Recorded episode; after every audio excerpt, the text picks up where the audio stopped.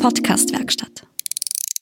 Herzlich willkommen bei Sitzfleisch, dem Ultracycling-Podcast für Nachwuchstalente mit Florian Kraschitzer und Christoph Strasser.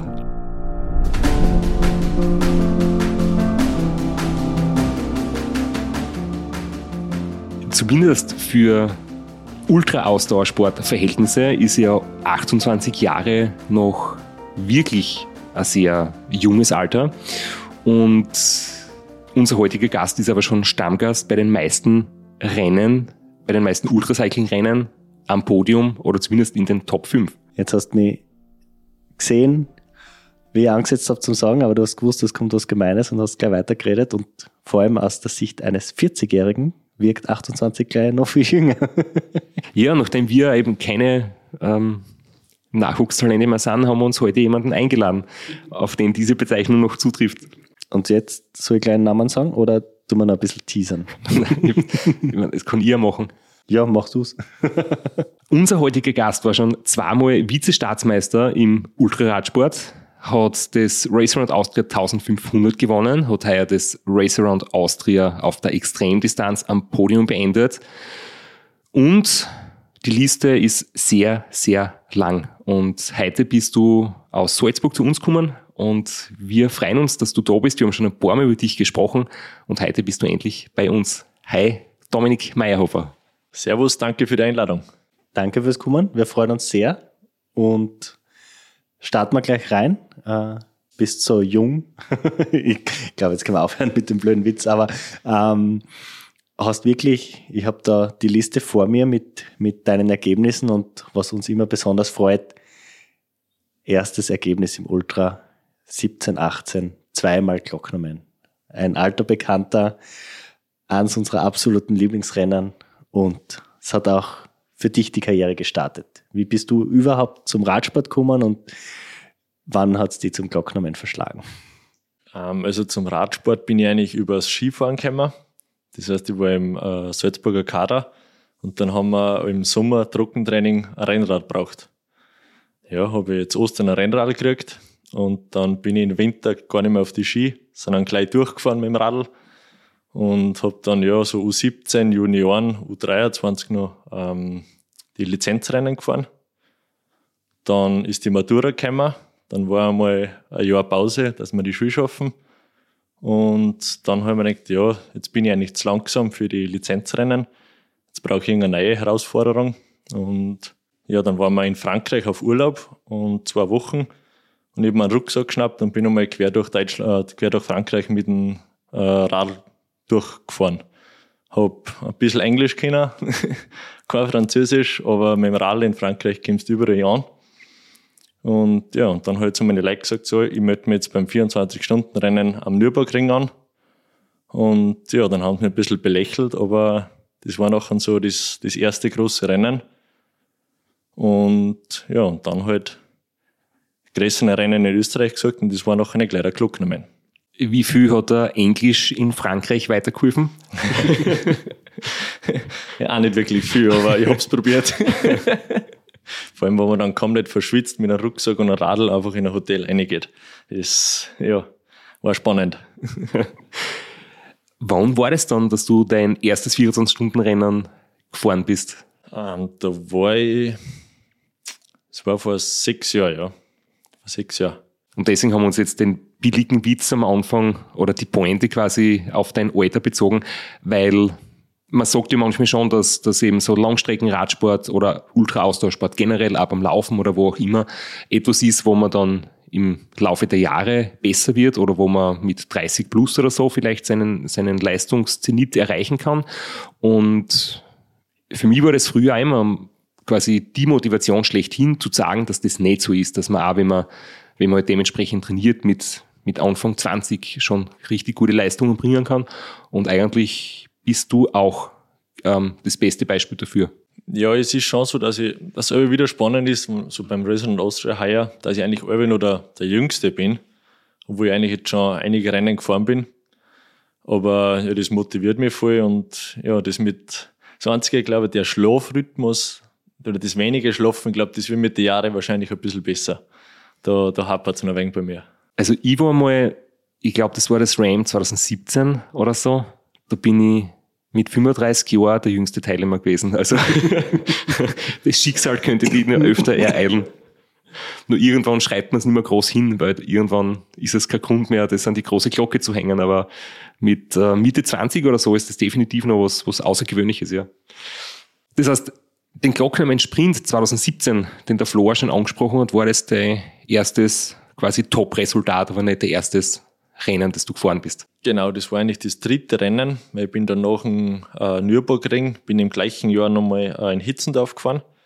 Da war ich beim ersten Rennen, glaube, öfter. Und das hat mir nachher schon recht taugt. Und dann äh, beim Glocknermann Sprint das erste Mal wirklich mit Betreuerauto, mit einem Pacecar, ähm, Ernährung, schon die ersten Versuche gemacht, wie man das machen könnte. Ähm, ja, was ich da halt noch ein bisschen falsch gemacht habe, ich bin halt gefahren wie so ein Lizenzrennen. Das heißt, weg, Vollgas und schauen, wie weit das man kommt. Und ja, da ist der Kluckner relativ lang geworden. Flo, jetzt musst du das eine Wort sagen. Wie bezeichnet man die Strategie Vollgas starten, solange bis man einbricht? Der Hummelmodus und äh, auch bekannt unter der Kraschitzer Methode. Ähm, wie war denn das 2017? War das noch ein Massenstart oder war da schon Einzelstart am Glockner? Das war alles schon Einzelstart, ja. Weil ich habe auch einmal einen sehr schnellen Start am Glockner hingelegt. Da war ich mit dem Straps in einer Gruppe bis zur Sobot. Dann war es aus, aber da war es für viele aus. Aber da haben sich sehr viele gedacht, sie müssen mit dem Straps in in der großen Gruppe. Ja, vor allem die Sobot, die, ich weiß nicht, bei jedem Rennen irgendwie kommt man auf die Sobot hin und die ist irgendwie nie super. Die ist irgendwie, wir haben so einen internen Namen, sobald wir da hinkommen, sagen wir, ja, das ist die Scheißbot. ja, also beim Glocknermann der, der erste große Berg, der zweite nach, dem, äh, nach Kizek, aber der erste richtige große und beim Race Around Austria auch der erste lange, weil die steirische Weinstraße ist zwar steil, aber nicht lang. Und da kommt man dann schon in einem anderen Zustand hin, aber es ist, ja, ist nie geil. ich möchte jetzt gern mit einer Frage dazwischen platzen, ähm, um dich ein bisschen jetzt quasi spontan darauf anzureden, ob du dich überhaupt noch daran erinnern kannst, was du vor zwei Jahren gemacht hast, weil wenn wir die Episode jetzt veröffentlichen, das wird der 2. Scheiße, jetzt wird das. Der 13. 13. ja. Das wird der 13. Jänner sein. Ähm, ist wieder ein Event, wo du vor zwei Jahren mitgemacht hast und bei deiner langen Liste an Erfolgen und Resultaten ist das für mich das Beeindruckendste, weil ich es komplett gestört irgendwie finde. Ähm, kannst du dich noch erinnern, was du vor zwei Jahren gemacht hast? Ja, das vergesse ich nicht so schnell. Das war ja Corona-Lockdown und dann war die 24-Stunden-Weltmeisterschaft eben äh, in Borrego Spring abgesagt. Und man, die hätte man nicht auf dem Schirm gehabt, aber dann war die auf einmal ja virtuell. Und ich bin seit Jahr vorher mit einem Späßel, mit dem Andi Wagner, schon mal so per Gaudi halt, virtuell, also mal 24 Stunden gefahren. Haben wir gesagt, passt, da machen wir mit. Ja, ist gut ausgegangen, aber es war also rein mental eines von den schwierigsten Sachen. Weißt du noch, wie viele Kilometer du gefahren bist? Ich meine, die sind halt nach irgendeinem nach irgendeiner Formel berechnet. Ich weiß gar nicht, ob das ordentlich berechnet worden ist, wo die Wattwerte und der Körpergewicht und so das irgendwie realistisch umgerechnet worden ist. Oder ob das ein, eine unrealistische Formel war, zumindest es steht halt eine Zahl da. Ich weiß jetzt gar nicht mehr, ich glaube, irgendwas mit 700 Kilometer, glaube ich. 788, ja. ja. Also sei dazu so, wir waren, also gemacht worden ist das auf der äh, Plattform ähm, Fullgas, ähm, sowas ähnliches wie Zwift, nur halt, dass du ein reales Bild abfährst. Und das war halt die originale Strecke von Borrego Spring, also die, die große.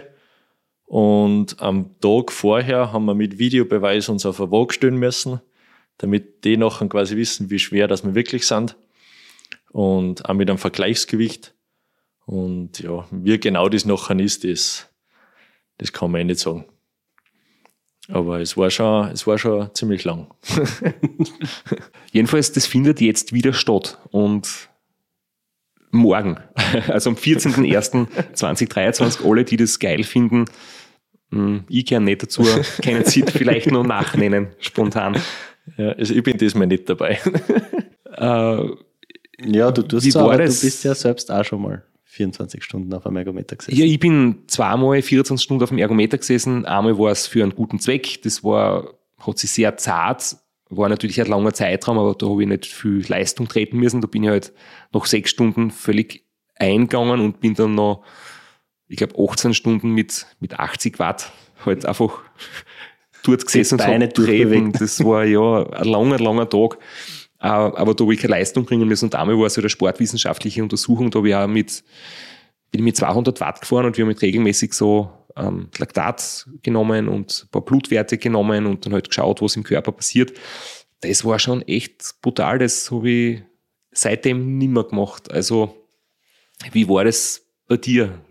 Ähm, ja, also ernährungstechnisch waren wir da noch eh schon gut aufgestellt mit den Schullesämen von dir. Und äh, wir haben noch Musikboxen aufgestellt, das haben wir in der Schauhalle bei uns in der Firma gemacht. Und ja, am Anfang geht's eh ganz gut. Man, du schwitzt am Anfang wie, wie die Hölle. Ähm, das hört dann irgendwann auf, also dann da schwitzt man eigentlich nimmer. Ähm, und so, dass wir im Kopf fit bleiben, äh, wir haben viel Netflix geschaut. Also gerade Lupin ist da draus gekommen, da haben wir gleich durchgeschaut. Ich glaube, um drei in der Früh ist nachher in der Firma der Postler gekommen, hat die Zeitung so hergelegt. Ist irgendwie so total, ja, wir waren irgendwann in einem falschen Film ist vorbeigegangen, hat uns die Zeitung nicht eingebracht, er hat es trotzdem draußen hingelegt. Und ja, es, also sie haben mich schon wirklich auf, auf Trab gehalten. Auch. Es hatte dann das virtuelle RAM auch gegeben in dem Jahr 2020, wo es abgesagt worden ist. Und da hat es auch einige Teilnehmer gegeben. Ich glaube, es hat nicht so richtig gut technisch funktioniert mit den Höhenmetern. Also sie haben halt irgendwie die Höhenmeter simuliert, aber die Abfahrten anscheinend nicht. Und jetzt hast du halt einen sehr niedrigen Durchschnittsspeed gehabt, weil du halt, keine Ahnung, die Rocky Mountains bergauf wirklich realistisch simuliert gehabt hast, bist mit 8 kmh bergauf gefahren und dann warst du in Kansas und dann bist du flach weitergefahren, aber du hast niemals eine Abfahrt gehabt, du hast mit 70 kmh irgendwie wieder Zeit gut machst. Und ich habe das halt bei zwei, drei Leuten mitverfolgt, haben mir gedacht, wie kann man sich das antun? Und die haben halt irgendwie dann alle, ja, mehr oder weniger genervt irgendwie festgestellt, dass da irgendwas nicht ganz funktioniert hat mit der Berechnung der, der Höhenmeter, der Bergabhöhenmeter. Aber ich muss sagen, vom Sitzen her, von den Nerven her, sei es jetzt im Sitzbereich, sei es jetzt in den Fingern, in den Fußsohlen. Also ich denke mir halt, Ergometer fahren, Indoor-Trainer, Smart-Trainer ist ein gutes Training für ein paar Stunden. Man kann es auch aushalten länger, aber gesund ist es dann über den Bereich nicht mehr, weil du einfach so statisch am Radl bist. Ähm, ja. Ja, es ist schon, du, du, du hast nicht wirklich eine Bewegung. Das ist, du huckst über gleich, du kannst eigentlich auch nie deine Füße hängen lassen. Einmal ein bisschen. Es ist, ja, klar hast du jetzt nicht die, die Stöße von der Straße, aber es ist, ja, du kannst dich nie ausrasten. Du hängst über in der gleichen Position um. Du hast keine Abwechslung. Und aufstehen tust du auch wahrscheinlich recht selten, oder im Vergleich zu draußen. Eben, ja. Vor allem das, das fühlt sich nicht richtig an am Heimtrainer im Wiegetritt. Das, das passt nicht. Aber wir haben auch bei, dem, äh, bei der Weltmeisterschaft äh, sehr viele Probleme mit der Technik gehabt. Das ist quasi immer wieder, hat sich das Programm resettet nach jeder Runde. Jetzt hast du nie gewusst, wo bist du? Dann warst du mal letzter, dann warst du wieder erster und dann hat quasi irgendwer hat nachher die Runden mitgeschrieben und dann ist das verglichen worden. Also es ist, ja, wir waren dabei. Stromausfall oder Internetausfall möchtest keinen haben, oder? Nein, nicht wirklich. Nein, In der, letzten, dann, in der letzten Stunde oder so. ich glaube, dann war ich in der Zeitung gestanden. Ja. Aber du bist richtige Radrennen angefahren und vielleicht gehen wir, arbeiten wir deine Liste weiter ab. Also, äh, wir haben es jetzt gesagt, zweimal 17, 18 den Glocknerman Sprint, jeweils am Podium. 2019 äh, zweiter Platz bei der Staatsmeisterschaft in Christkirchen. Und du hast gesagt, du bist Lizenzrenner gefahren. Das heißt, du weißt, wie man eine Tageslizenz löst für, ein, für eine Staatsmeisterschaft. ja, manche wissen das nicht, habe ich gehört. ja, aber das, das habe ich noch hingekriegt. Äh, weißt du da noch, wie, wie weit du oder wie, wie viele Kilometer du gefahren bist in Christkirchen? Ungefähr? Es ist auch ein recht schneller Kurs, wo man sehr weit kommt. Ich weiß nicht mehr, was das waren.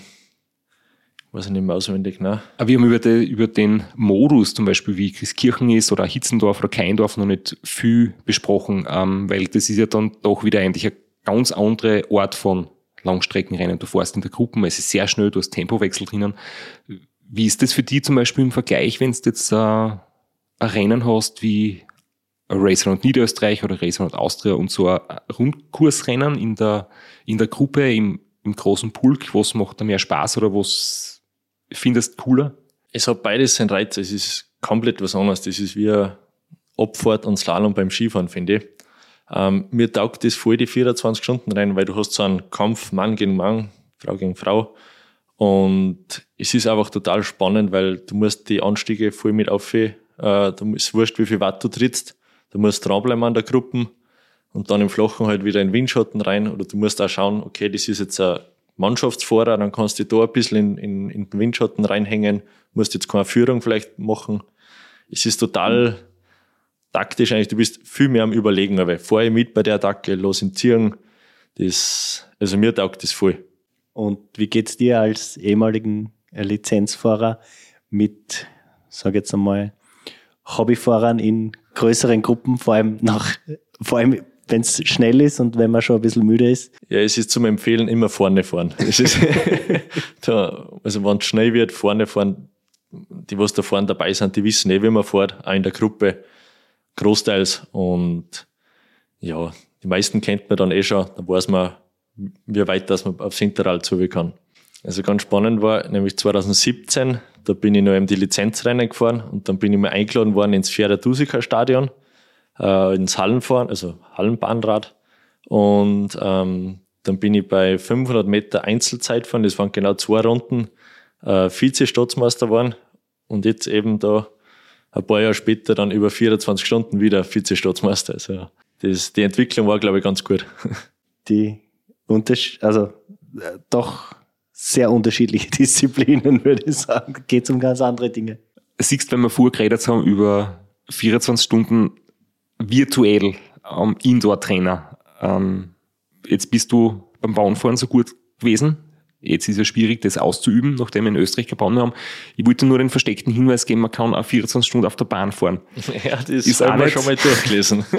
ist auch nicht ganz so lustig. Ähm, kann sich auch ziemlich zahlen. Aber ja, ich habe nicht gewusst, dass du auf der Bahn quasi auch gefahren bist ja. in der Jugend, aber wäre interessant, wenn jemand wie du einmal sie 24 Stunden auf der Bahn ähm, zutraut, weil ähm, der Rekord ist jetzt fünf Jahre alt und ich bin das damals gefahren, körperlich ist mir nicht so gut gegangen. Der ist sicher machbar, der ist sicher zu verbessern. Im Kopf ist es halt das, was ich bisher erlebt habe, das Schwierigste. Also das waren die 24 Stunden, wo ich am wenigsten Spaß gehabt habe meines Lebens bisher. Ich glaube, ich mir es auch schwer vor, vor allem in der Halle weil da ist ja immer Tag eigentlich. Du hast ja nie wirklich den Rhythmus, okay, jetzt wird's finster und dann kommt wieder die Sonne, dann geht's dir aber besser bei den 24 Stunden Rennen. Also da Runde nach Runde, Kurven um Kurven, ich glaube, das ist schon. Ihr Rundstreckenrennen, so wie zum Beispiel Christkirchen, da hat, wie viel hat eine Runde? Über 20 oder sicher 20? Ja, ja. Auf der Bahn hast du jetzt 20 Sekunden, nicht 20 Kilometer pro Runde. Ja. Aber, Aber es ist schon was Cooles eigentlich. Also das ja, mal schauen, irgendwas Verrücktes finde ich schon wieder. Falls Ziele suchst für die Zukunft, ähm, wenn du 24 Stunden auf dem Indoor-Trainer aushaltest und wenn du Bauen fahren kannst, ähm, vielleicht kommst du mal auf blöde Ideen. Ja. Ich weiß nicht, wie es dir da gegangen ist, wenn du das erste Mal in das Stadion rein bist. Ich glaube, du hast ja in ein Wien einmal trainiert. Also ich weiß das noch ganz genau, wenn wir da vom Tunnel und aufgekommen sind, von den Umkleidekabinen und dann stehst du vor dieser Holzwand und denkst da, ich fahre wieder. Also das ist, also das war irre. Unfassbar. Ich hab's, Flo, wir waren einmal sogar gemeinsam draußen trainieren. Hast du das vorher schon gekannt oder was für dich das erste Mal? Bevor, also, bevor wir gemeinsam draußen waren, war ich schon einmal allein. Und das ist wirklich genau der Moment. Also, du stehst wirklich vor einer Wand und du hast so die Hosen voll und die ersten Runden mit am ähm, 40er vor lauter Angst, dass du fliegst und irgendwann traut man sich dann schon bisschen langsamer in der Kurve sein. man kommt da nicht recht schnell rein, aber die ersten Male darauf, das war schon. Brutal, ja. Man glaubt nicht, dass die Physik wirklich ja, funktioniert, dass man dort nicht abrutscht in der steilen Kurve mehr. Ich habe mir da etwas herauskopiert, weil der Flo und ich sind immer Fans von spannenden Rennen, von äh, actionreichen Rennen, wenn es einmal richtig knapp hergeht. Und eins von den Sachen, die man dick angestrichen habe von den Dingen, die du gefahren bist hier, bisher, war es Racer und Austria 1500 im Jahr 2019. Und da haben sie in den Salzburger Nachrichten geschrieben, acht Minuten. Mit diesem vergleichsweise knappen Vorsprung erreichte Dominik Meyerhofer am Samstag, den 17. August 2019, nach zwei Tagen, 15 Stunden und 6 Minuten das Ziel beim Race Round Austria 1500. Lange hatte es nach einem Sieg des Niederösterreichers Philipp Keider ausgesehen, aber kurz vor Bischofshofen musste er aufgrund von Erschöpfung aufgeben. Dahinter kämpften Florian Atzlesberger und Dominik Meyerhofer um den wieder offenen Sieg über den sich schließlich der Kuchler freuen durfte. Bitte nimm uns ein bisschen mit. Ja, also ich kriege jetzt schon wieder ganz laut, wenn ich daran denke, das war so der erste große Erfolg ähm, in dem Ultracycling eigentlich. Ähm, ich bin ein Jahr vorher, bin ich schon am Start gestanden, beim 1500er. Da habe ich noch, wir haben es nicht einmal auf die, auf die Donaubrücke geschafft, haben es dann auf, also aufgegeben, das Rennen, wegen Magenprobleme. Ähm, da haben wir nachher, vor allem meine Mutter, relativ viel nachgelesen, vor allem bei dir nachher auch gelesen, was man, oder was du so ernährungstechnisch machst. Ähm, und das war nachher das erste Jahr, wo wir komplett flüssig äh, die Ernährung umgestellt gehabt haben, auch vor dem Rennen schon äh, umgestellt haben. Und ja, der große Vorteil da war, ich wollte das Rennen nur fahren, damit ich 1500 Kilometer mit dem Rad gefahren bin. Weil das war einfach unbeschreiblich für mich. Und ja, das heißt, überhaupt keinen Druck gehabt und ich habe mir es eigentlich, ich glaube, bis Bischofshofen habe ich mir nie sagen lassen, wie viel Tier ich bin. Und dann haben wir halt gefahren, ist es ganz gut gegangen. Und dann war ich noch, ein Därntner Sattel hinten drauf, ewig lang und steil gewesen, echt nicht gut gegangen. Und auf einmal sehen wir da beim Runterfahren, es ist ja recht eine langsame Abfahrt nach Werfen runter, ähm, in, in Kaider Philipp sein Auto stehen und er liegt am, am Straßenrand. Und dann, dann funke ich zurück, ja, was ist da jetzt eigentlich los? Ja, der, der Philipp, der, Sie wissen es auch nicht, der war ja ewig weit vorne und ja, wissen es auch nicht. Und dann sage ich, wie schaut's jetzt aus? Ja, wir haben Zweiter. Der Florian, der war da, ich glaube, gerade in, in Golling und äh, ich soll einfach jetzt Gas geben. Ja, passt. Das ist Werfen, da fahren wir Kuchel durch, das ist mein Heimatort, also da kenne ich jeden, jedes Schlagloch, da weiß ich genau, wie es geht. Da war es in der Früh, haben wir einen Rückenwind. Und ja, und dann sagt der Andi, eben der Wagner Andi, mein Spessel, äh, Funk der Vierer, du Dame, er hat sich das jetzt durchgerechnet. Wenn ich jetzt einfach mit 300 Watt fahre, dann geht sich der Schatz aus. Denkt man, super. Okay. ja, dann haben wir einfach mal Gas gegeben. Mit 300 Watt haben wir nicht gefahren, aber halt schnell. Und das Spannende war, wir haben den Florian nie eingeholt. Aber durch das, dass ich eben ähm, hinter ihm gestartet bin, jetzt ist er sich ausgegangen. Um die acht Minuten. Und der Veranstalter hat auch nicht gewusst, weil der Live-Ticker, der ist ja auch nicht so genau. Jetzt haben die Motorrallen ausgeschickt und haben nachher, glaube ich, die letzten 50 Kilometer ist da ein Moped mit der Österreich-Fahne neben mir gefahren. Ja, das hat motiviert, das war, ja, irre. Dann haben wir das gewonnen. also du bist hinter ihm ins Ziel gekommen, aber die Startvorgabe hat gereicht und dann warst du im Endeffekt acht Minuten vorne. Genau, ja, genau. Also ich habe nie eingeholt, aber ich glaube, wir haben uns einmal Oberdiljach oben haben wir uns getroffen, da bei dieser Baustelle. Aber ja, dann im Ziel da, ja, war es ein bisschen eisig dann. ja, also ganz kurz noch, äh, das war erst zwei Jahre nach deinem ersten Glocknerman, also sehr, sehr schnell.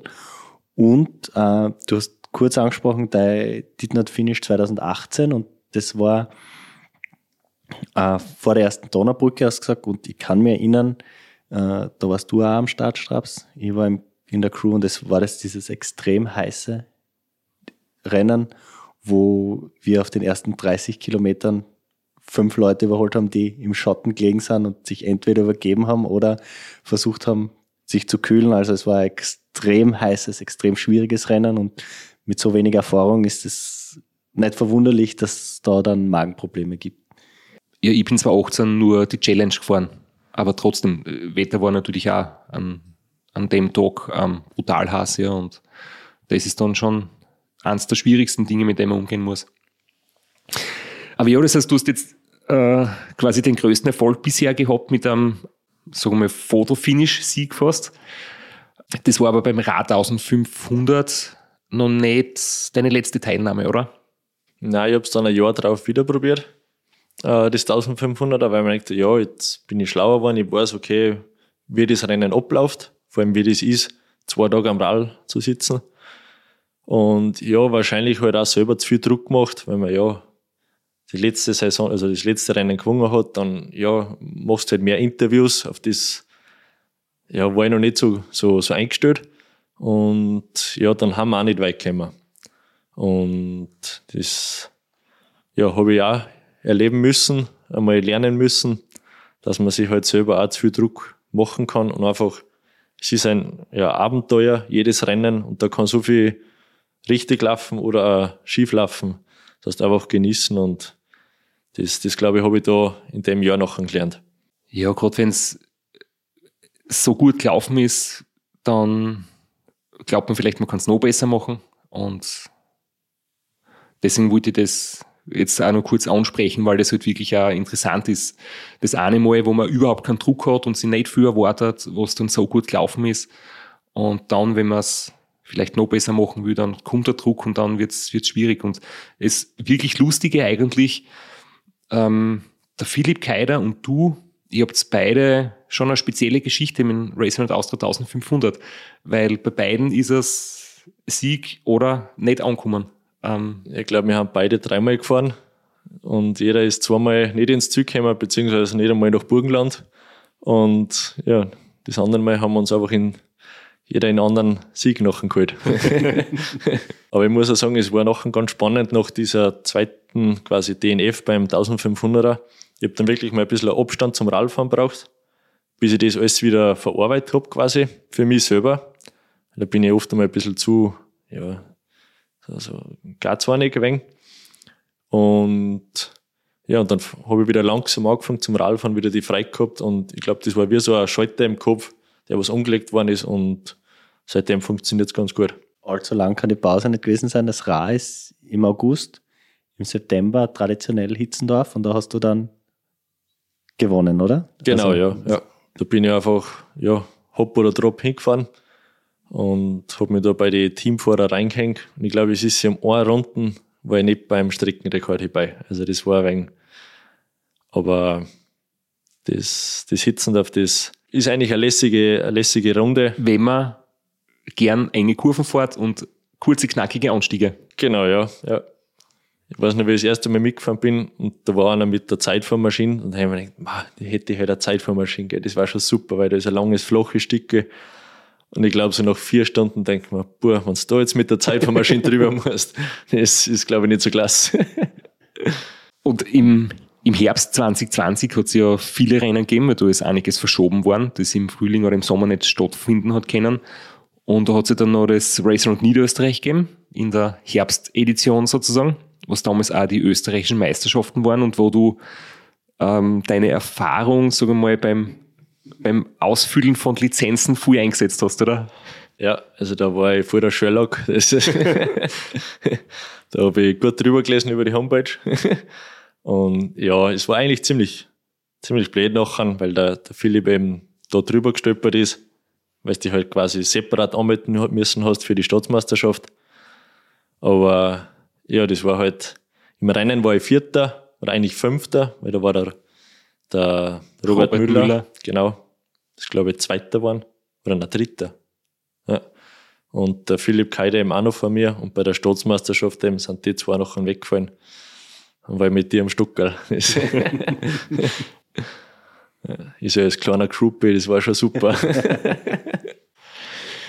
ja, ich muss sagen, ähm, ich habe mir es nicht nehmen lassen, dass ich auch den, den Antrag ausfülle auf die, auf die Staatsmeisterschaft. Das, das habe ich schon mitgenommen.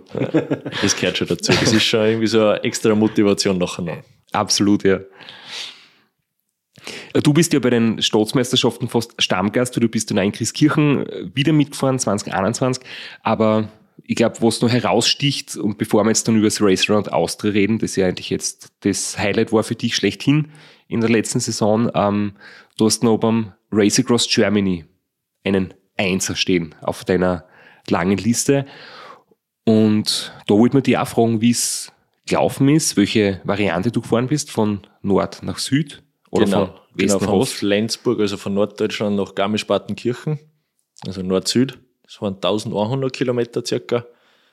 Und ja, so landschaftlich ist einfach komplett was anderes wie in Österreich. Es ist einfach ja, flach und dann irgendwann kommen mal ein paar Hügel und vor die Berg hörst quasi auf in Garmisch-Partenkirchen. Ähm, veranstaltungsmäßig ist es halt 101. Also ich glaube, mit österreichischen Rennen, da, da wir uns schon glücklich schätzen, dass wir die haben. Ähm, es war eigentlich ein super Rennen. Es war eigentlich, die meiste Zeit waren wir nur am Zeitfahrer und das war eben das, warum wir das gefahren sind, weil ich im Flachen eigentlich alle Probleme gehabt habe, dass ich da mit dem Tempo mitkomme. Und ja, und dann haben wir da gefahren. Ich weiß noch, da ist der Marco Balo ist auch mitgefahren, der ist Zweiter geworden. Und da haben wir schon gewusst, okay, ja, der ist gut. Äh, schauen wir, wie wir da mitkommen. Und äh, da zum Schluss raus nachher äh, haben sie mir gesagt, ja, ich äh, bin Zweiter. Und so eine Viertelstunde hinter Marco Balo. Ja, dann habe ich, jetzt muss ich Gas geben. Und im Ziel nachher, glaube ich, waren wir aber drei Stunden vor ihm. Also meine Betreuer haben wir da ein bisschen, ja, in die, ja, also nicht ganz die Wahrheit gesagt, aber sie haben mich halt mit der Motivation halt einfach am, am Hochlassen. Ja. Schon ein cooles Rennen, immer die Frage, welche Version. Da gibt es ja dann noch die Version quer und unsupported und supported und äh, immer, immer nicht ganz einfach, deswegen fragen wir immer nach, wenn wir so ein Ergebnis sehen. Aber sehr cooler Zugang, sich so Rennen zu suchen, um an den Zeitfähigkeiten zu arbeiten. Das hat sich dann auch, und jetzt kommen wir endlich dazu, äh, 2022 beim Race Around Austria Extreme bei der langen Version dann auch bezahlt gemacht, weil man doch auch dort viel Zeit am Zeitfahrer verbringt. Ja, also es war da auch wieder so, dass ich von der Einstellung her einfach zugegangen bin. Ich war noch nie vier Tage am Radl, also es ist überhaupt egal, ob ich jetzt am Stockerl stehe oder, also letzter wollte jetzt nicht unbedingt werden, aber es ist einfach ein Abenteuer gewesen für uns alle. Ähm, schon mit dem Ziel oder dass wir gewusst haben, wenn alles gut geht, sind wir schnell. Das, das wissen wir, dass der Grundspeed passt. Und ja, dann ist halt das Gute beim Rad, dass am Anfang eher da das hügelige, flache ist. Das heißt, da wo du körperlich noch halbwegs fit bist, dann, dann habe ich mich da über das Zeitfahren halt äh, ja, umgekantelt zu den Berg. Ähm, das Zeitfahren ist eigentlich recht gut gegangen nachher, ähm, die ersten paar Stunden oder der erste Tag. Und ja, das Einzige, was uns bei dem Rennen halt ein wenig gehabt hat, oder wo wir viel gelernt haben, waren die Schlafpausen. Da, also ich glaube, da haben wir viel Zeit hergeschenkt. Wie war das dann? Habt ihr Schlafpausen gemacht zu lange oder zu spät, was du dann zu viel Zeit am Radl schon irgendwie gelitten hast mit der Müdigkeit? Ähm, also wir haben die erste Schlafpause ähm, da beim Neusiedlersee gemacht. Also so, ich glaube nach 22, 23 Stunden. Das hat eigentlich gut passt, weil das war so um drei, vier Uhr in der Früh. Also haben wir gemacht, so ein Powernap, äh, 30 Minuten. Und da, wo die Sonne wieder gekommen ist, dann wieder weggefahren. Also das hat gut passt. Es war nur nachher da eben bei der Sobot, dass man da nachher wieder richtig dreckig gegangen ist, von der, dass ich aber fast einschlafe am, am, am Radl. Dann haben wir den Fehler gemacht, kurz fünf Minuten mal da nicht gesessen, dann bin ich gleich eingeschlafen. Und danach haben wir wieder quasi ein, ein Tempo zusammengekriegt. Das war schwierig. Und dann haben wir gesagt, so, wir wollen, das, also das Ziel ist, das Rennen finishen. Und dann haben wir einmal am Tag quasi, das haben wir noch äh, am Fackersee da, Höhe Fackersee, haben wir angefangen, äh, so zweieinhalb Stunden schlafen, mit Duschen, Umziehen, ein bisschen Physio, also ungefähr so drei, dreieinhalb Stunden Pause und dann wieder quasi einen Tag fahren und dann wieder so um die drei, dreieinhalb Stunden Pause machen. Das hat eigentlich gut funktioniert, das heißt, ich war eigentlich nicht mehr, nicht mehr müde. Aber ja, im Nachhinein, wenn man so gehört hat, was der, der Philipp Keider geschlafen hat, ist das halt dann schon wahrscheinlich zu viel gewesen. Aber wir haben es halt noch nicht gewusst, wie, wie vertragt sich der Körper das über die ganzen vier Tage. Dein Start war ja in der Früh, oder? Genau. Und du warst im Startblock B oder 2, genau. Und die, die anderen, ähm, quasi die großen Favoriten, sind dann nach dir gestartet äh, am Abend. Hast du dir den Startblock ausgesucht oder hat die der Nussi so schlecht eingeschätzt? Weil normalerweise war er das schon. Hat er dich gefragt und du hast gesagt, na lieber hinten B? Ich habe schon gefragt, also ich habe mir eine E-Mail hingeschrieben, ob das vielleicht gegangen dass ich in der Früh starte. Man denkt, ich bin den ganzen Tag munter, da kannst du eh nicht schlafen und dann startest du am Abend und klein die Nacht rein. Ich schreibe mal, sagt er, ja, du kannst das aussuchen. Und sage, ja, dann bitte in der Früh. Das, das hat schon vieles einfacher gemacht, glaube ich. Ich habe dann immer so erlebt, also wenn man halt zu den, zu den Top-Favoriten kehrt, dann wirst du von der Rennleitung eingeteilt und kannst das nicht aussuchen, aber wenn du quasi dich ähm, normal anmeldest, dann hast du bis zu einem gewissen Grad die Wahlmöglichkeit. Und mir schon gedacht, du bist eingeteilt worden, nicht zu den Favoriten, weil das wäre immer im Vorfeld schon erwartet. Das haben wir mit Philipp auch schon besprochen, wie er bei uns war, unlängst, dass ähm, du für mich jetzt als in dem Fall Zuschauer schon so auf der Liste warst, der, der Top-Fahrer und immer gedacht, du wirst du sicher vorne mitmischen. Und es war dann auch so. Ähm, aber wie gesagt, du hast dir das jetzt nicht groß vorgenommen oder als Ziel gesetzt konkret.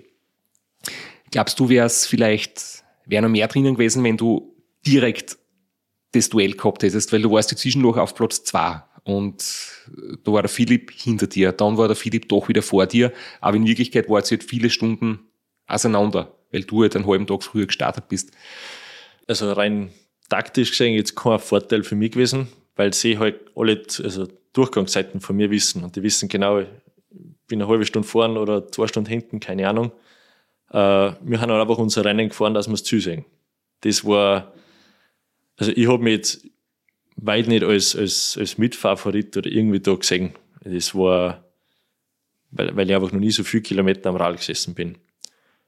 Und ja, im Nachhinein wahrscheinlich rein taktisch gesehen war es besser, wenn du da hinten mitstartst, weil du vielleicht auch die ersten, den ersten Tag ein bisschen mit umreißen lässt. Und der erste Tag, glaube ich, der macht am meisten aus. Dann vor der jeder hübsch gleich. Aber wie, wie wir vorher schon geredet haben, es kann auch zu viel sein, gell? wie bei deinem Racing aus der 1500, wo du aufgeben musst müssen, weil der Druck von dir selber da war. Also man redet einfach im Nachhinein gern drüber, tut fachsimpeln, tut das Rennen analysieren, wie war es, wie war es vielleicht gewesen, wenn das und das anders gewesen wäre. Aber schlussendlich war es Platz 3 mit einer Top-Zeit. Und zu dem können wir jetzt auch noch, auch wenn schon ein bisschen Zeit vergangen ist, gratulieren, oder? ja, herzlichen Glückwunsch. Danke. aber du hast gesagt, äh, so dreieinhalb Stunden Pause alle 24 Stunden war, war zu viel. Würdest, äh, also alles drumherum einmal jedenfalls wegkürzen, die Physio, das Duschen, das Umziehen. Es war schon geil. Da straffst vor der Rahmen mit einer einzigen Hosen um. Ne? Ja. Aber äh, denkst du, weniger Schlaf wäre auch noch gegangen oder würdest du da vorsichtig bleiben, konservativ bleiben? Also es war sicher mit weniger Schlaf auch gegangen, aber wie gesagt, wir, wir haben es einfach nicht gewusst. Wir haben gewusst, ja, okay, manche schlafen eine Stunde am Tag und fahren noch, und manche teilen sich den Tag mit Powernaps auf. Der erste Powernap hat dann eben nicht so gut funktioniert und dann haben wir gesagt, passt, wir gehen einfach kein Risiko ein, jetzt haben wir einfach mehr, also die Schlafpause ein bisschen ausdehnen ähm, dann haben sie eben die erste ein bisschen länger gemacht, das hat eigentlich voll gut funktioniert. Dann haben gesagt, passt, dann ziehen wir das so durch. Und dann sehen wir eh, was rauskommt. Wahrscheinlich dann die nächsten Rennen konnten wir hergehen und sagen, okay, man verkürzt die Zeit und schaut, wie der Körper das vertragt. Aber das ist so ein Austesten und einfach ein bisschen ans Limit nachher gehen. Durchs 1500er äh, hast du ja schon einen Großteil der Strecke gekannt. Wie ist dir dann, also in Zell am See pickst man ab, oder? Wie ist dir dann am, am Teil gegangen, den du nicht kanntest? Also so erster neuer Anstieg, die Gerlos und dann ist schon nochmal was anderes. Also die 700 Kilometer länger, die spürt man schon nochmal anders, oder? Ja, schon. Vor allem, wenn man denkt, ja, wenn ich da jetzt abbiege, bin ich in 200 Kilometer im Ziel und dann fahre ich aber nur mehr einen Tag. Das war schon im Kopf, wenn du denkst, ja, wenn du jetzt umdrehst, dann war es vorbei, gell? aber na, also die, die Einstellung war so, wir haben uns das Rennen in vier Etappen aufteilt. Da haben wir beim Auto seitlich so kleine Kleberstreifen draufgegeben. Und der erste Teil eben das Flache, so bis, äh, ich glaube, bis steirische Weinstraßen. Das war so das, schauen, dass wir schnell vorbeibringen, das Flache. Ähm, und dann umso mehr, dass die Bergkämmer sind, umso besser ist mir gegangen. Und ja, also da habe ich mich nachher eigentlich echt gefreut. Vor allem Gerlos kenne ich vom Training noch, weil da habe ich nicht so weit von daheim. Und ich war im Mai in dem Jahr äh, in Vorarlberg auf Trainingslager eine Woche und habe mir da die Berge ein bisschen angeschaut, also die Strecken. Das heißt, ich habe jetzt gewusst, da Billerhöhe und äh, da Richtung Bregenzer Wald um, äh, wie es da ausschaut und habe mich schon ein bisschen darauf einstellen können. Das war eigentlich ganz gut. Sehr schlau. Ja. Sehr gute mentale Vorbereitung, ja. Dann erlebst du keine bösen Überraschungen. Ja, vor allem du kannst dir ein bisschen darauf einstellen, okay, jetzt, jetzt kann ich es rollen lassen bergab oder da haben jetzt ein paar schwierige Kurven, du musst dich konzentrieren musst. Und bei bergab fahren, da wirst du automatisch aber müde. Das ist, bergauf hast du den Puls noch hoch und dann geht's runter und da kannst nur 30 Grad haben um 12 Uhr Mittag, du wirst trotzdem müde. Obwohl du ein super Zeitfahrer bist und auch von der Statur her nicht jetzt ähm, auf den ersten Blick ausschaust wie der, der geborene Bergfahrer, also du bist jetzt kein Leichtgewicht und auch nicht äh, super klein, sondern halt, ja, wie es für einen guten Zeitfahrer eben ist, ähm, muskulös und groß. Ähm, trotzdem taugst dir auf den Bergen besser, oder? Ja, ich muss sagen, heuer eben war ich selber überrascht, wie, wie gut das Zeitfahren gegangen ist. Also mir taugt das Zeitfahren schon. Äh, ich habe halt nur, weil ich das im Bild gehabt, wenn du bei mir vorbeifährst. Das war aber so, ja, scheiße. Jetzt trainierst du so viel und dann, ja. Aber drum die Berge, wir haben daheim voll viel Berg und mir taugt das da, ja. Vor allem nach uns runterfahren, das, aber, nein, ich glaube, mit dem Zeitfahren ist, ist so eine Hassliebe, es wird immer besser mir, mir fällt es halt bei manchen Leuten auf, einfach jetzt optisch, wenn man sieht, wie jemand am Radl sitzt und halt wie die körperlichen Voraussetzungen sind, ähm, Beinlänge, Oberkörper und so weiter. Ähm, das Zeitfahren schaut bei dir nämlich sehr gut aus und deswegen ähm, habe ich das fast jetzt verwunderlich gefunden, dass du eigentlich das gar nicht so gern magst, weil du wirkst so, als jetzt da richtig down und du, du ja. das auch sehr gut kannst. Es war heuer beim, heuer glaube ich war das, ja also 22 halt, äh, beim äh, Race Around äh, Niederösterreich, wo ich eigentlich nach einer Krankheit, nach dieser äh, Herzmuskelentzündung relativ lang mit dir mithalten können habe, habe ich mir gedacht, okay, also die Richtung passt einmal. Dann war halt der Ofen aus, aber mit dem habe ich gerechnet, ja. Aber da habe ich schon gemerkt, okay, also ich kriege keine Nackenschmerzen, äh, die Hände passen, ähm, der Rücken macht alles mit und ja, also wir haben viel getüftelt da mit der Position dass das passt. Das ist nicht zu aggressiv, aber doch so, dass ich, dass ich halbwegs gut oben sitze und dass man mal andrucken kann. Ja. Was ich dir noch fragen will, du hast dir die Berge im Training angeschaut, in Vorarlberg, in Tirol, weil wenn man es nur im Rennen kennt, dann täuscht ja manchmal die Wahrnehmung, da ist alles doppelt so steil, doppelt so lang, doppelt so schwierig als im Normalzustand. Ähm, wenn du das jetzt auch so objektiv beschreiben kannst, was waren so die Schlüsselstellen, was war das Schwierigste? Ist es so das Lesachtal, wie für mich zum Beispiel, weil es einfach nervig ist, oder der Glockner, weil es der höchste ist, oder das Verschienerjoch, weil es irgendwie viel steil ist und recht spät. Wie war das für die?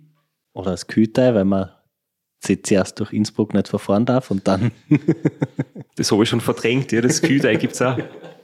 Ja, da ist relativ viel noch da in Tirol, Vorarlberg. Ähm, also der Glockner, der hat mir heuer voll taugt. Wir haben da am Nachmittag raufgekommen. So Mittag, Nachmittag sowas. Und der ist echt total super raufgefahren. Dann der Gerlos ist eigentlich eh nicht so lang und nicht wirklich steil. Also der ist, ist ein super Rollerberg. Also was, was beim ganzen Resonant Austria für mich nicht das Lobste war, war der Fernboss, weil eben du kommst eigentlich aus dem Nichts, aus dem, äh, aus dem, aus dem Kanal da quasi raus und fährst nachher da auf den Fernbus rauf, da geht's, ich äh, weiß nicht, wie viele deutsche Autos da gefahren sind. Einer genervt wie der andere und dann musst du mit deiner Stadtnummer da irgendwie durchhandeln. Ähm, bist eh schon wegen angeschlagen und ja, also das war, das war eigentlich so, da waren wir froh, wenn wir wieder unten Richtung Innsbruck unterwegs waren. Ja. Am besten hat mir eigentlich gefallen die Bielerhöhe.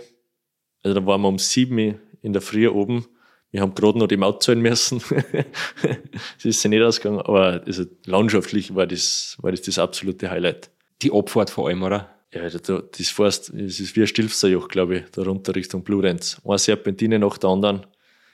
Das war schon, war schon gewaltig. Ich denke mir ehrlich gesagt immer, wenn man die Silvretterstraßen eben auf der Vorarlberger Seite abfährt, warum ist das nicht einer der weltbekanntesten Anstiege? Wenn im Fernsehen siehst, äh, wo die, die großen legendären Anstiege sind, oder in äh, Radsportmagazinen, wo so die schönsten, beliebtesten Anstiege oft einmal äh, abdruckt werden, das ist sehr selten dabei und ich finde, das ist einfach wirklich echt, echt schön. Vor allem, wenn man dann vielleicht in die Gegenrichtung fährt, die, die Serpentinen nach oben von Vorarlberg kommen. Also, das habe ich noch nie gemacht in die Richtung, aber das nehme ich mir vor. Also ich weiß noch beim Rennen nachher, da sind wir da runter und ich glaube, ich bin schon jede Serpentine ganz außen gefahren, damit man da oben schauen kann, weil es ja doch recht steil ist. Und ja, das ist wie, wie so ein Riesenschlang, was da die Straßen aufmacht. Also echt gewaltig. Scheibenbremsen oder Föhnbremsen? Scheibenbremsen. ich glaube, wir können aufhören, die Frage zu stellen. Da verraten wir nur unser Alter. Ich, die Frage stellt sich nicht mehr. Ich glaube, es gibt gar keine. Aber ich habe es erst seit letztes Jahr die Scheibenbremsen. Vorher bin ich noch oldschool gewesen. Was sind Fögenbremsen? Irgendwann hat es da mal was gegeben. Aber du fährst auch nur noch Scheibenbremsen, oder? Ja, natürlich, äh, weil es einfach eigentlich keine Frage mehr ist und weil es keine wirklichen Alternativen mehr gibt. Heißt aber nicht, dass ich vollends in jeder Hinsicht begeistert bin. Ich denke, es gibt von beiden Systemen Vor- und Nachteile, aber ich will eigentlich gar nicht zu viel drüber reden, weil sonst müssen wir eine Bonus-Episode aufnehmen. Der einzige Vorteil ist, wenn es ein bisschen feucht wird in der Nacht, du wirst also eher munter gehalten beim Bergabfahren. Durch das ganze Quietschen. Das, das stimmt, ja. ja. ähm, aber eins nur angemerkt, falls einmal Race Across America für dich ein Ziel ist, dort brauchst du keine Scheibenbremsen, du bremst sehr wenig. Und ja, Gewicht sparen. Ja, aber. Und die paar Abfahrten, die es gibt. Die bremst man nicht, weil die, die Kurven einen Radius haben von 100 Meter. Das ja. sind LKW gerecht. ja. aber gut, schweifen wir nicht ab. Wir freuen uns, dass wir mit guten Bremsen beim Racing und Austria bergab fahren kann, weil da sind die Abfahrten schon dementsprechend. Geht schon ziemlich ums Eck teilweise. Du hast es gesagt, Fernpass, ja, für, für alle ein Thema und wenn man zu einer blöden Tageszeit hinkommt, der Verkehr dort ist, ist wirklich, ist wirklich ein Wahnsinn. Und ja, immer jedes Jahr für, für alle schwierig. Ich glaube, das ist gar nicht so, es ist für einen, für einen Athleten selber, aber ich glaube, für das Team nur anstrengender, dass die halbwegs vierig kommen, weil durch nachher noch ein paar Ortschaften sind, wo du 100.000 Mal abbiegen musst. Und ja, man ist halt doch schon, was sind ich glaube, knapp bei drei Tagen am Radl. Also man ist schon angeschlagen. Oder nicht mehr so schnell. und man ist irgendwie durch das wenig Schlafen einfach nervlich nicht mehr so stark. Man lässt sich schneller aus der Ruhe bringen oder man wird ein bisschen ängstlich oder man, man ist nicht mehr so sicher am Radl manchmal bildet man sich das nur ein, aber es ist einfach wirklich ein Stress, ein mentaler Stress, ganz ein schlimmer, ja. Das heißt, falls jemand fürs Race Run Austria plant, ich glaube, das ist ein Punkt, auf den man sich wirklich gut vorbereiten soll. So mental mit gut absprechen, einen Plan haben. Da wird man sie wahrscheinlich aus den Augen verlieren. Da kann nur mal sein, dass der Radlfahrer sie vom Betreuerauto trennt, weil einer steckt im Stau und einer fährt voraus und, oder umgekehrt. Und dass man selbstständig navigieren kann, dass man Handy mit hat, dass man sie Verpflegung mitnimmt und so weiter. Genau, also wir haben uns die Routen, die Teilstrecken da, wir auf den Garmin aufgeladen und aufs Handy, dass ich halt, falls ich kein Auto von unserem Team da sehe, dass ich mich halt ein bisschen da durch da kämpfe. Du warst dann im Ziel, hast deine Zeit gekannt, aber noch nicht deine Position. Du hast noch, wie lange hast du gewartet, bis die letzten dann im Ziel waren und du deine Position gewusst hast? War gefühlt, glaube ich, bin ich dreimal eingeschlafen, weil lang halt nicht schlafen können dann. ähm, ich weiß nur, dass ich ins Zug gekommen bin ich bin gefahren und das erste, was war, das von der Nada wäre da gestanden. Ich bin cool, gell. Äh, dann ist der aber zu mir gekommen, dann war ich ein bisschen nervös. aber ja, das, das hat dann eh alles gut hingehauen. Ähm, es ist einfach ein bisschen so, du hängst so in der Luft. Du weißt, okay, du bist gut gefahren, du bist jetzt Erster, es kämen nur noch zwei Schnelle, das heißt, es passt. Und da war es immer so, dass, ich glaube, der, der Philipp da gerade in Innsbruck oder wo war, und da war er noch hinter mir. Und dann haben sie gesagt, ja, ein kmh äh, im Schnitt da nochmal auszuholen, das wird schwierig. Aber ja, das, da muss er nachher nochmal ziemlich andruckt haben und er hat halt genau meine Durchgangszeiten gewusst. Ich glaube, das, das ist dann schon nochmal vom Kopf her ganz, ganz was anderes. Und natürlich ist ein gewaltiger Unterschied, ob man tagsüber oder nachts dort fährt, weil du bist das letzte Stück, du warst bei dir Tag oder Nacht? Äh, ich bin eigentlich, ich glaube, ich war um, um ich habe schon Mitternacht war mir in Kitzbühel äh, und um 8 Uhr oder was in der Früh waren wir in, im Zü. Du bist die letzten, sagen wir mal, 10 Stunden im Finstern gefahren. Und eine Nacht durchhalten ist voll schwer. Auch wenn du irgendwie schon in Zielnähe bist. Und der Philipp ist das halt dann zwölf Stunden versetzt am Tag gefahren. Ähm, das macht schon einmal gewaltig was aus. Und ich habe gerade nachgeschaut, er hat uns erzählt in der Folge 107. und er hat ja dann auch gesagt, die Zwischenzeiten von dir haben ihn halt auch entsprechend motiviert und es ist halt ein bisschen einfacher, wenn man was hat, woran man sich irgendwie klammern kann und wo man attackieren kann. Ich weiß noch, da durch die Nacht durch, also in Kitzbühel ist noch einmal Trainer vorbeigekommen, der Thomas, der war da auf einem Seminar und der ist dann da immer vier Stunden mit dem Radl äh, mitgefahren, ähm, Richtung St. Johann, glaube ich, ist das nachher gewesen. Und da ist mir nachher echt gut gegangen, weil ich wusste, okay, jetzt geht's heim, äh, wir kommen nach Salzburg, also es ist nicht mehr so weit. Ähm, dann haben wir eigentlich gesagt, wir machen noch in äh, Saalfelden eine Schlafpause. Da habe ich nachher gesagt, nein, da fahren wir durch. Wir machen das jetzt bis ins Ziel durch. Und dann auf für Därntner Sadel, Därntner Sadel super gegangen, oben umgezogen, weil es ja doch eine recht kalte Abfahrt ist. Und dann haben sie ihm gesagt, äh, ja, das Wohnmobil stellen wir unten zum, äh, in, in, äh, in Werfen, zum Kreisverkehr hin. Falls was ist, dann fahren wir dazu weh. Und dann die Abfahrt runter, sie gesagt, nein, ich fahre jetzt jetzt durch, wir fahren durch Kuchel durch, ich fühle ins Ziel und will endlich einmal ober vom Rad. Und dann war die Abfahrt so kalt, ich habe dann irgendwie nur noch Blödsinn dahergeredet, dass ich irgendwie munter bleib und dann haben wir da unten nur mal, ich glaube, für 20 Minuten so ein Powernap gemacht, den Werfen. Also das, ja, aber ich bin total zufrieden da. Ich glaube, das erste Mal über 2000 Kilometer bei einem Rennen der Dritter. Ich habe jetzt am Philipp gesagt, das müsste jetzt bei der Ziele, äh, bei der Siegerehrung nur eine Treppe höher aufgehen. Also da, das passt für mich. Auch wenn Resultate und gute Ergebnisse und Rennen vor natürlich eine, eine super Sache sind, ähm, ich glaube, da sind wir uns eh alle einig.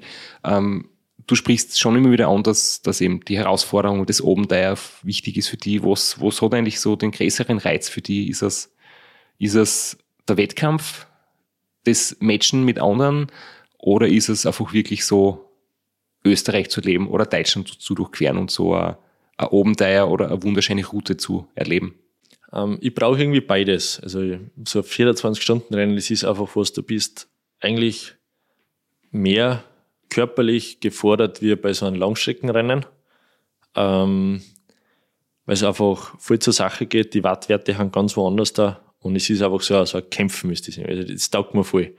auf der anderen Seite, wenn ich jetzt dann mit Dave irgendwo auf Urlaub hinfahre, sagen wir, ja, da haben wir schon gewesen mit dem Rad, da haben wir mal geschlafen bei der Bushaltestation, bei diesen Länderumquerungen, der Durchquerungen. Also das irgendwie gehört beides dazu. Und ich glaube, man muss beides mal gemacht haben. Weil das da mitten in der Nacht irgendwo in Deutschland in der Mittelgebirge, wo sie Fuchs und Hen Nacht sagt, also das muss zumindest einmal im Leben gemacht haben. Du hast gesagt, du hast begonnen, unsupported quasi. und bist jetzt sehr erfolgreich, sehr viel supported gefahren. Äh, wir haben jetzt im letzten Jahr unsere Liebe zum Unsupported entdeckt. Reizt dich sowas auch? Hast du sowas am Schirm oder sagst du, das mit dem, ich bin ja noch recht jung, da möchte ich das noch weiter ausreizen, besser werden und noch mehr erreichen? Ähm, also am Plan war es eigentlich gewesen, nächstes Jahr ähm, das Free Peaks zu fahren, also mal unsupported. Vor allem, ich verlose mich in der Vorbereitung alles aufs Team. Das heißt, ich gehe arbeiten, ich mache mein Training und schaue, dass ich guten Schlaf habe. Und den Rest, den schiebe ich so vor mir hin und das habe ich das Glück, dass mir das, das Team eigentlich alles abnimmt. Und dann haben sie gesagt, dass es vielleicht mal nicht schlecht war, dass man auch ein bisschen entspannter zu Rennen hingeht von der Einstellung her, dass so ein Support nicht schlecht war, weil da wird sicher irgendwas nicht so laufen, wie man es geplant hat. Ähm, ja, geplant war es gewesen, dass wir das Rennen fahren, aber jetzt haben wir erfahren, dass wir eben Eltern werden, also Ultracycling Nachwuchskind. und ja, jetzt werden wir da den Rennplan ein bisschen umstrukturieren und äh, das heißt mehr wieder auf die 24 Stunden Rennen abzielen nächstes Jahr. Back to the Roots. Das sind sehr schöne Nachrichten. Wir gratulieren natürlich. Wir sind total überrascht von, von den News. Wir hören das jetzt zum ersten Mal. Aber nachdem das ein sehr persönliches Thema ist, haben wir gesagt, ähm, wenn du es erzählen magst, dann freuen wir uns drüber. Und ähm, das klingt jetzt schon so nach, nach Ende von der Aufnahme. Ich möchte jetzt schon noch ein bisschen weiterreden, ähm, weil Jetzt wird sich für dich natürlich einiges ändern. Ähm, wahrscheinlich wird das Training äh, sich ein bisschen anpassen müssen oder, oder du hast sicher andere Prioritäten. Ähm, wie ist das Training generell bei dir jetzt so zum Beispiel im Winter? Salzburg ist nicht unbedingt bekannt für perfekte Radlbedingungen im Winter. Äh, Hermann Mayer, Marcel Hirscher sind Salzburger. Ich glaube, da sind Berge und Schnee irgendwie äh, sehr verbreitet. Trainierst du für drinnen? Trainierst du viel auf den Bergen alternativ? Ähm, eher mehr alternativ, also Ausgleichssportarten. Also ich tue viel, also viel, ein, zweimal in der Woche laufen gehen. Ähm, einfach um ein bisschen an anderen, andere Muskulatur hernehmen. Ähm, das braucht aber ein bisschen, bis man da wieder reinkommt ins Laufen nach der Sommersaison. aber wenn es dann einmal funktioniert, dann, dann macht es auch wieder Spaß. Oder jemals reinkommen. ja. ähm, ja, und halt mit den Tourenski bin ich viel unterwegs, weil da kannst du auch Kraft machen, du kannst auch schnelle Intervalle gehen. Und ja, letztes Jahr bin ich beim Mountain Attack das erste Mal mitgegangen. Ähm, also ich glaube, vier Stunden bin ich gegangen. Ich glaube, einen Puls habe ich gehabt von 170 Durchschnitt. Also das war mal ganz was anderes, aber es macht Spaß. Und ja, das Training wird auch ein bisschen lockerer nachher. Klar, am Home-Trainer trotzdem viel. Und ja, wenn es geht, halt einmal dann raus äh, mit Gravelbike. Also quer durch alles ein bisschen. Geht sich das bei dir aus, dass du von zu Hause weg mit Skitouren, also mit Tourenski unterwegs bist? Äh, direkt von daheim aus nicht, aber ich fahre nicht. Fünf Minuten, dann bin ich in der Obnau und da kannst du nachher schon äh, mit den Tourenski gehen. Ja oder mal 20 Minuten. Also das, das passt eigentlich. Das finde ich ja ein super Umstand oder eigentlich ein Thema, das halt das für manche Leute ein bisschen schwieriger macht, weil wie ich früher zum Beispiel in der Obersteimer gewohnt habe, da habe ich von daheim weggehen können, habe mir die Ski irgendwie mitgenommen und habe es noch fünf Minuten an, angeschnallt und bin dann Skitour gegangen, ohne dass ich ein Radl oder Auto brauche. Und wo ich jetzt in Graz wohne, müssen die halt, um alternativ Wintersport zu machen, Langlaufen oder Skitouren, ähm, mit dem Auto wohin fahren und das interessiert mich nicht erstens aus Umweltgründen und zweitens aus Zeitgründen.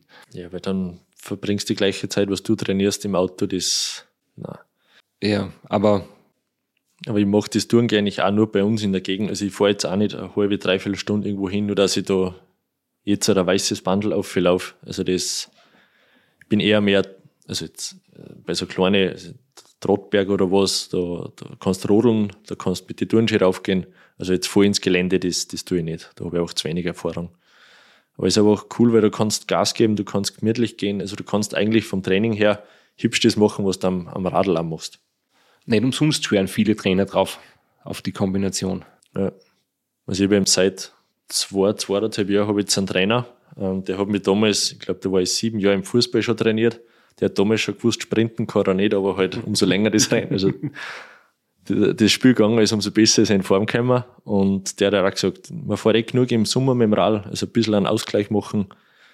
Vor allem im Turngehen hast du doch Oberkörper auch ein bisschen. Das brauchst du auch beim Ultracycling. Das ist, glaube ich, das unterschätzt man. Und weil umso stärker deine Muskulatur im Oberkörper ist, umso länger quasi geht dein Gewicht nicht auf die, auf die Nerven und auf, die, auf das ganze Skelett. Ja, bin auch ein großer Fan von, von Ausgleichstraining. Die Äh, Gefahr besteht halt immer nur, nur da, da, dabei, dass man dann äh, nur mehr Ausgleichstraining macht und man muss schon noch die Arbeit am Rad auch, auch leisten. Nein, es sind schon noch genug Stunden am Radl auch, aber das, das ist halt so, das ist schon Alltag schon. Und da ein bisschen aussehen in die Natur ist schon, ist schon um einiges angenehmer wie, wie am, am Heimtrainer. Auch als Weltmeister, aber. ja, ich glaube, es ist ja langfristig für die, für die Gesundheit, für die Skelettmuskulatur ganz wichtig, weil man das eine ist jetzt, okay, man ist, man ist in einem Alter, wo man sich über, über gute Ergebnisse gefreut, wenn man Radrennen fährt und das ist in ein paar Jahre lang im Leben nicht wie das Wichtigste, aber irgendwann freut man sich einfach, wenn man eine aufrechte Haltung hat, eine gesunde Wirbelsäule und das geht halt irgendwann verloren, wenn man gar nichts dafür tut sagen wir, wie wir da Lungen haben. ja, dem Moment fällt mir auf, dass ich ganz schlecht sitze gerade. Vielleicht habe ich deswegen, ist mir das eingefallen, dass ich das jetzt sagen muss. Jetzt wird Mole ein Kopf größer da, oder?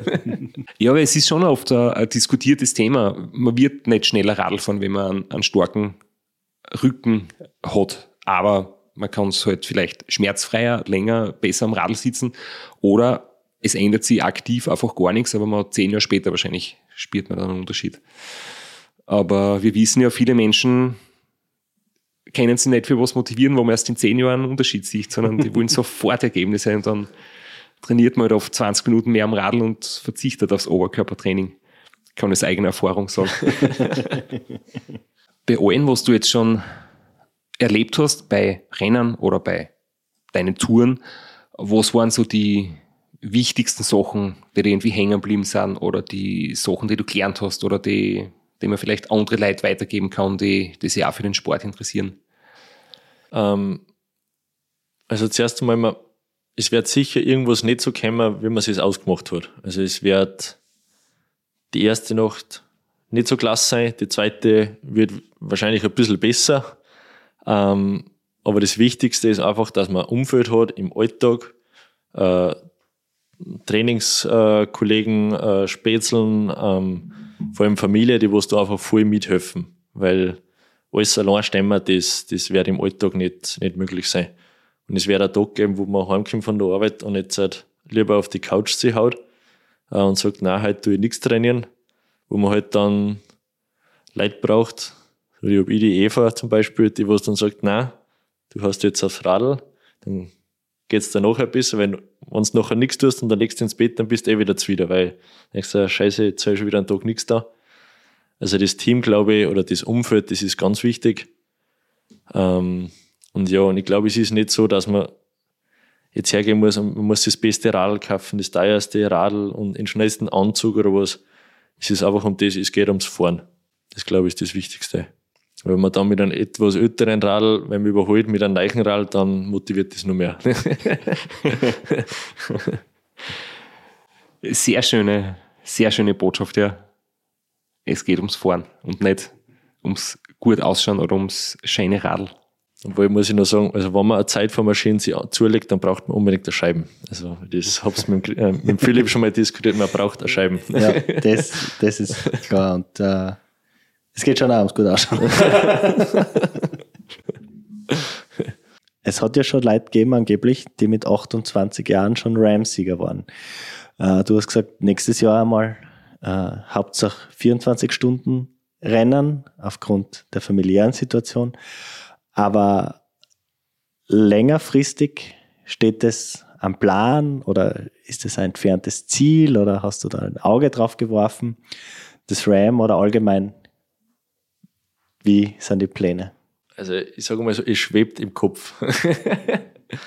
ich glaube, jeder Skiführer, äh, Skifahrer, der was einmal Rennen fährt, der würde die Streifen runterfahren. Wir haben jetzt erst einmal geredet, es ist jetzt wahrscheinlich nicht das, äh, wo die schönsten Fotos gemacht werden, wo am meisten Leute zuschauen, aber ich glaube, das irgendwann, wenn wir das Finanzielle irgendwie auf die Füße stellen, dann ist das sicher so was, wo man wo wir umfahren möchten, ja. Die Quali hättest? Die Quali laufen jetzt wieder zwei Jahre, ja. Wie oft hast du die Quali schon per E-Mail zugeschickt gekriegt? Ich krieg's nach wie vor irgendwie ein paar Mal im Jahr kommt eine E-Mail, wo steht, herzliche Gratulation, du bist zum Ram qualifiziert. Wobei, wenn man einmal Ram gefinisht hat, ist man sowieso ein Leben lang qualifiziert. Aber Könnten Sie die eigentlich aus dem Verteiler nehmen? Aber ich finde es lustig, weil das bei ganz vielen Radlkollegen immer wieder sehe, wenn sie es irgendwie auf Facebook posten oder auf Instagram, dass schon wieder die Quali-Urkunde gekriegt haben. Du müsstest da schon einen gescheiten ja, Ordner ja. voll haben, oder? Also ich hab einmal habe ich es mir ausgedruckt, das war die erste, die war nach dem Glocknerman, nach dem Ultra damals. Ähm, da habe ich eine gekriegt, die habe ich ausgedruckt, die liegt irgendwo. Und sonst, ja, kommen halt die E-Mails. Ja, also ich weiß, ich darf jetzt nach dem Ra wieder zwei Jahre lang fahren. Ja, wie gesagt, wenn sich, wenn sich das alles ergibt, dass finanziell, glaube ich, ist es ja nicht so ohne. Und, aber ich habe mich bis jetzt eigentlich noch zu wenig damit beschäftigt. So, wie läuft das ab mit Transport rüber nach Amerika und ja, aber vielleicht können wir noch auf einen kurzen Kaffee noch schatzen. Sicher. Mir ist jetzt nur noch spontan die eine Geschichte eingefallen, so eine lustige Anekdote von der Alexandra Meixner, die das Ram nicht kennt hat. Und ist halt Radlrennen gefahren und dann ist sie das erste Mal das Rad gefahren, weil sie das vor der Haustür vorbei bei ihr daheim die Strecken geht und dann hat sie gesehen, aha, da sind Radlfahrer und Autos unterwegs mit Blinklicht, was ist los? Dann ist sie ein Jahr später selber mitgefahren und dann hat sie plötzlich das E-Mail gekriegt mit der Quali-Urkunde fürs RAM und dann hat sie sich gedacht, aha, RAM, was ist das? Klingt spannend. also das erste Mal mit, äh, mit RAM äh, konfrontiert bin ich worden, da hat der Gary Bauer, der ist ja das mal gefahren und der ist ja aus Hallen, also quasi die Nachbargemeinde. Und da haben wir den Vortrag für ihn angeschaut. Und ich mir, komplett irre, was die machen. Ja, und jetzt überlege ich selber. ist, ich glaube, das gehört irgendwie dazu. Dann können wir uns gern noch zusammensetzen und ein plaudern. Klingt gut. Schalten wir derweil den Rekorder aus, oder? Ja. Oder man Jetzt kommen die, die streng geheimen, geheimen Infos. Ich bin Notizblock schon rausgegeben. Ja, ich werde meine Ohren auch spitzen, weil ich habe auch so eine E-Mail in meinem Postfach von meinem grandiosen Ranheier. Und ja, danke vielmals fürs Kummern. Wir wünschen dir und der Eva und dem Baby alles, alles Gute für die Zukunft und viel Erfolg am Rad. Und ja, danke vielmals fürs Vorbeischauen. Und dass du eine gute Balance findest zwischen dem Sport und der Familie. Vielleicht macht es mir nur schneller. Na, danke für die Einladung und echt cool bei euch da gewesen sein.